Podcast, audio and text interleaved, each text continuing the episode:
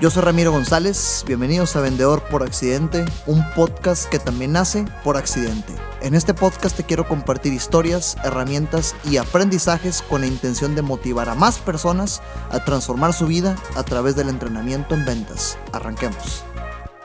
Gracias. Esta miniserie ha sido todo un éxito y, y quería arrancar esta sexta parte de ventas en el encierro primeramente agradeciéndote tanto México, Colombia, Costa Rica, Honduras, Panamá. Ayer me enteré que Panamá también nos escuchan eh, un gran número de gente. Entonces, realmente muchísimas gracias. Y son muchísimos más países, insisto, pero eh, eh, las estadísticas nos dicen que en estos cinco países nos están escuchando con más intensidad. Entonces, realmente lo aprecio bastante.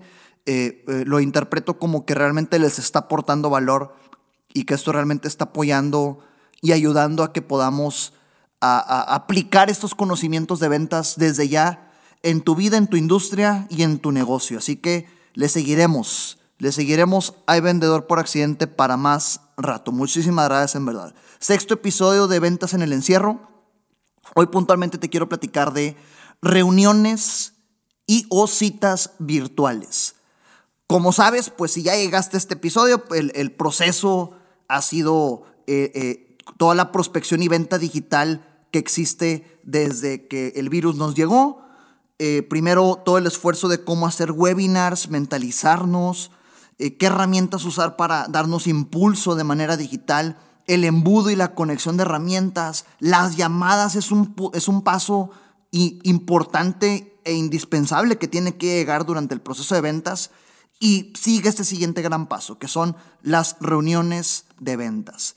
Entiende que lo que te quiero compartir en este episodio, igual que todo el resto, es aplicable independientemente de tu proceso comercial. Puede ser que tú me, que me estés escuchando en tus ventas, cierres los negocios desde la primera llamada de ventas, entonces por favor aplica esto desde la primera llamada de ventas. Puede ser que tu primera llamada sea de tres minutos para después tener una de tres horas, aplica esto o puede ser que tu primera llamada sea de una hora y después tengas cinco más de una hora. También busca cómo aplicar esto.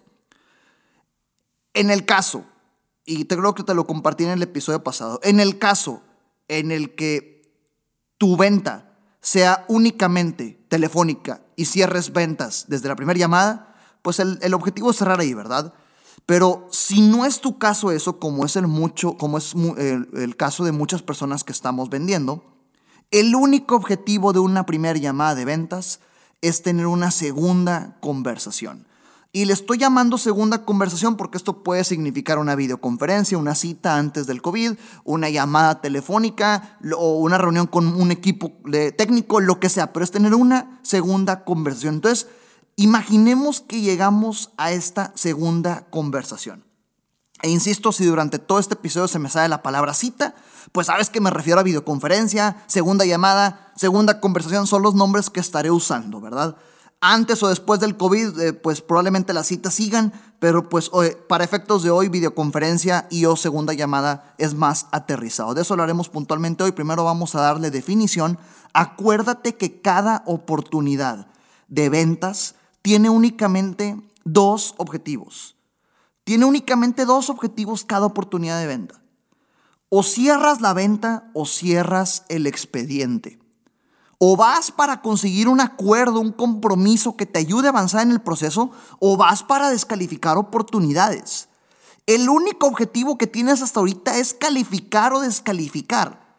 Si pudiéramos catalogar esa mentalidad como necesaria ante cualquier proceso de ventas, tómalo así.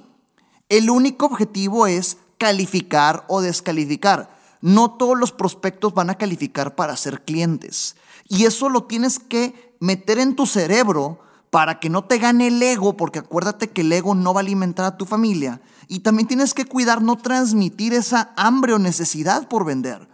Porque si tu prospecto desde el primer segundo de conversación que llegas a esta segunda llamada detecta, ah, me quiere vender de a fuerzas, se levanta el muro antivendedor y ya sabemos qué pasa. Entonces, no vas a vender a fuerza, vas a calificar o descalificar. Entonces de aquí evidentemente se, derivan dos escenarios. Si no califica, no pierdes tiempo. Ya, enfócate en otra oportunidad. Tu tiempo es lo más valioso que tienes, entonces deséchalo. Muchas gracias, prospecto. Te busco en tres meses. Ah, buscas otra oportunidad. Pero si sí califica, eh, cada escenario va a ser brutalmente distinto. Si califica, obviamente, pues será, oye, ¿qué siguiente paso tener? Involucrar a otra persona que tome decisiones, evaluar un tema técnico y o tal vez hablar de una orden de compra. Cada proceso tiene su variante. Pero aquí es donde ah, también hay otras definiciones. Cuando nosotros decimos la regla, oye, no todos los prospectos califican para ser clientes, sino califica, deséchalo, no pasa nada. Hay resistencia, hay temor, hay miedo en la gente y es muy natural que eso suceda. Eh, pero no es correcto, no necesariamente es correcto, porque ciertamente si tienes miedo a perder una sola oportunidad o si un solo prospecto una sola oportunidad, un solo cliente te está dando mucho dolor de cabeza, significa que tienes un problema de oportunidades, un problema de prospectos. Tú tendrías que tener las suficientes oportunidades o los suficientes prospectos como para que no te dé miedo perder una porque tienes los huevos en diferentes canastas. Y por otro lado, si califica, avanzas al cierre. Ahora sí, la cuestión del episodio. ¿Cómo llevar a cabo esta primera conversación para calificar? Eh, sabes, te repito, pues primera conversación le estamos llamando a esta cita, videoconferencia llamada, cómo llevarla a cabo. Una primera reunión de ventas es clave porque desde ahí empiezas a transmitir lo profesional que eres y lo distinto que eres a tu competencia, que no eres tradicional, y que estás únicamente ahí para ayudar descubrir si califica o no y no para rogar por ventas. Entonces de ahí partes y continuamos con todo el proceso. No, únicamente tienes que considerar dos puntos en esta primera reunión de ventas. Y fíjate, todo el episodio son estos dos puntos, ¿ok? Dos puntos a considerar en tu primera reunión o conversación para calificar. Número uno, enfócate en establecer la relación. Ten presente, tatúatelo en tu mente, acuérdate que las personas le compramos a quienes confiamos. Las personas les compramos a quienes nos agradan, con quienes nos sentimos con seguridad. Y pudiera ser muy obvio, pudieras obviarlo, sí, Ramiro es muy tonto, obviamente lo sé. Pues bueno, entonces cuestionate si realmente lo sabías, ¿cómo le haces para lograr eso? Cada cabeza es un mundo. En el momento en el que hay un factor humano presente en los negocios, se hace complejo a la n potencia. Entonces, enfocarse en establecer la relación es un arte. Y tienes que cuidar hacerlo con cada individuo que te topes enfrente porque cada individuo va a ser distinto. Acuérdate que no se trata de tratar a los demás como a ti te gustaría que te trataran, es tratarlos como a ellos les gustaría ser tratados. Entonces te quiero compartir diferentes puntos de eh, herramientas, técnicas, acciones que puedes empezar a usar desde ya para establecer esta relación. Número uno, dentro de este punto uno, es el, digamos que es el 1.1 de establecer la relación, preguntas de vinculación. Cuando yo te hable de preguntas de vinculación, son estos cuestionamientos, ah, no le quiero llamar así, pero lo voy, a, lo voy a mencionar para efectos prácticos, romper el hielo entre comillas, ¿ok? Y digo que no lo quiero llamar así porque está muy choteada esa frase y pues suena muy tradicional, pero son preguntas que te ayudan a más o menos darte cuenta cómo le gusta comunicarse al prospecto o al cliente que tienes del otro lado de la conversación. Primeros cuestionamientos o primeras eh, inicios de conversación que te dan pie a descubrir qué tipo de estilo de comunicación tiene. Y son muy sencillas, ¿ok? La verdad es que no hay un ABC en esto, son preguntas únicamente que abren conversación. Pregúntale acerca de su industria, acerca de su mercado, su carrera, su negocio, su historia. Y eso es lo único que necesitas para saber cómo le gusta comunicarse. Velo de esta manera lógica, por favor. imagínate, empieza una reunión. Prospecto, gracias por invitarme o por este espacio en videoconferencia pretendo con esta reunión que nos conozcamos como negocios, quedamos con una hora de conversación, seguimos en la misma, bien. Oye, pues en esta hora te quiero hacer algunas preguntas, conocerte mejor, cualquier inquietud que tú tengas también, por favor, para eso estoy. Y quiero que te sientas con la confianza al final decirme si vale la pena que sigamos hablando o aquí la dejamos. ¿Te parece, prospecto? Bien, ya está. Oye, primero platícame, ¿cómo fue que terminaste dedicándote a esto? Esa primera pregunta de vinculación Ojo, ojo, todo lo que dije al principio es un acuerdo previo. Ya en algún episodio te platicaré cómo hacer eso. Lo puedes regresarle al audio y, replicarlo y apuntarlo porque es una excelente forma de iniciar conversaciones de negocio y tú pides permiso para hacer preguntas. Pero la primera pregunta es, oye, platícame, ¿cómo terminaste dedicándote a esto? Es una pregunta de vinculación maravillosa. Porque si la pregunta, si a mí me ha tocado que me contestan, no, pues a esto me dediqué. Ah, bueno, ya sé que es una persona seca, directa y que no le gusta la socialización, pues al grano, vámonos, dale.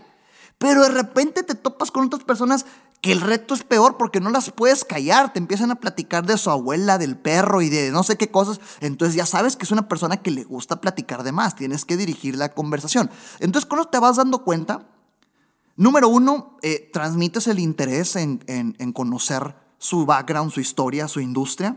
Y también te estás dando cuenta de más o menos cómo se pudiera comunicar. Oye, ¿cómo has visto el desenvolvimiento de tu industria con toda esta recuperación económica? Ah, no, pues esto estoy y el otro. Y si ves que es una persona que usa datos, análisis, pues ya sabes que es analítica.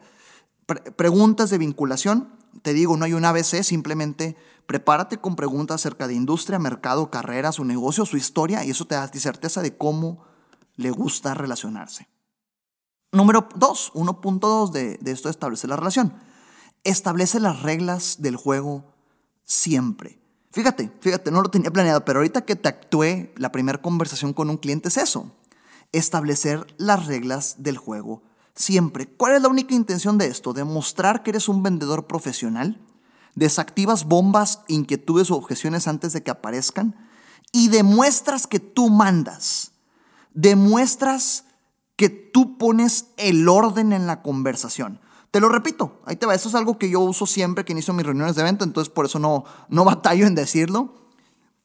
Oye, estimado prospecto, gracias por, por este espacio en videoconferencia, realmente lo aprecio bastante. Quedamos en una hora de conversación, seguimos en la misma y ya estás. Oye, pues pretendo con esta reunión que nos conozcamos como negocios. Cualquier inquietud que te tengas, pues por favor, para eso estoy yo también te quiero hacer algunas preguntas y quiero que al final prospecto con confianza juntos determinemos si vale la pena que detengamos conversaciones aquí o si descubrimos que vale seguir hablando, tú me dirás cómo te parece. Te va a contestar que sí, tú pusiste las reglas del juego, desactivaste objeciones, pediste permiso de ser una persona súper preguntona y demuestras que eres una vendedora, un vendedor profesional. Establece las reglas del juego siempre. Número 3, 1.3. Escucha activa siempre también. Escucha activa siempre. En algún episodio de este podcast que se llama No importa que entiendas, solo importa cuando lo demuestras. Si no me equivoco es el episodio número 28. No importa que entiendas, solo importa cuando lo demuestras. Te platicaba de precisamente esa escucha activa, ¿no? Porque esa es la esencia. Yo entiendo que tú seguramente eres una vendedora o un vendedor que realmente entiende y comprende los problemas de sus clientes, pero eso no te sirve absolutamente de nada si no demuestras que lo estás haciendo.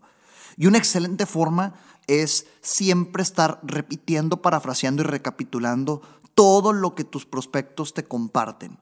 Entonces, con estos tres puntos, preguntas de vinculación, establecer las reglas del juego y escucha activa siempre, estableces la relación en un inicio y si los mantienes, pues el establecimiento de la relación es algo duradero, no nada más al inicio ya somos amigos, ahora sí te quiero vender. No, es eh, hacer relación, confianza y durante todo el proceso demuestra ser un consultor de confianza. Primer punto a considerar en esta primera reunión de ventas, enfócate en establecer la relación. Segundo punto, califica.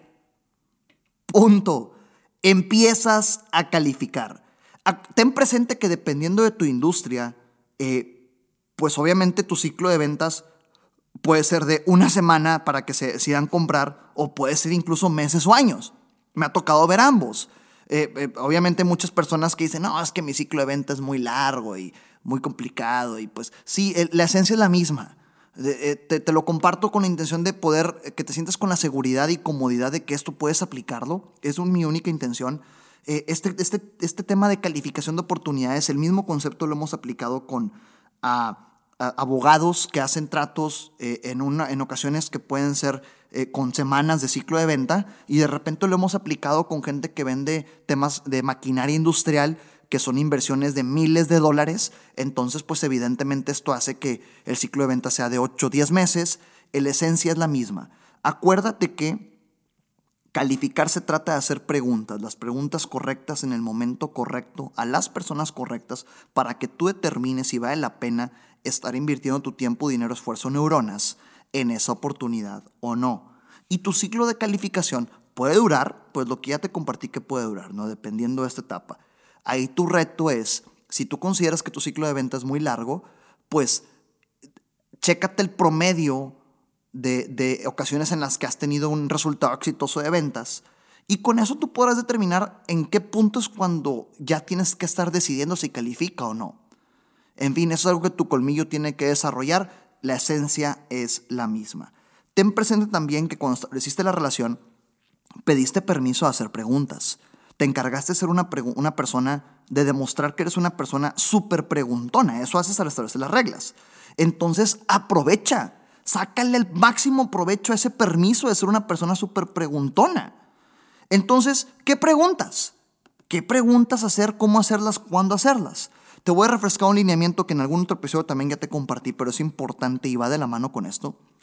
Acuérdate que un principal error que cometemos los vendedores es que malinterpretamos la etapa de calificación con una etapa de convencimiento.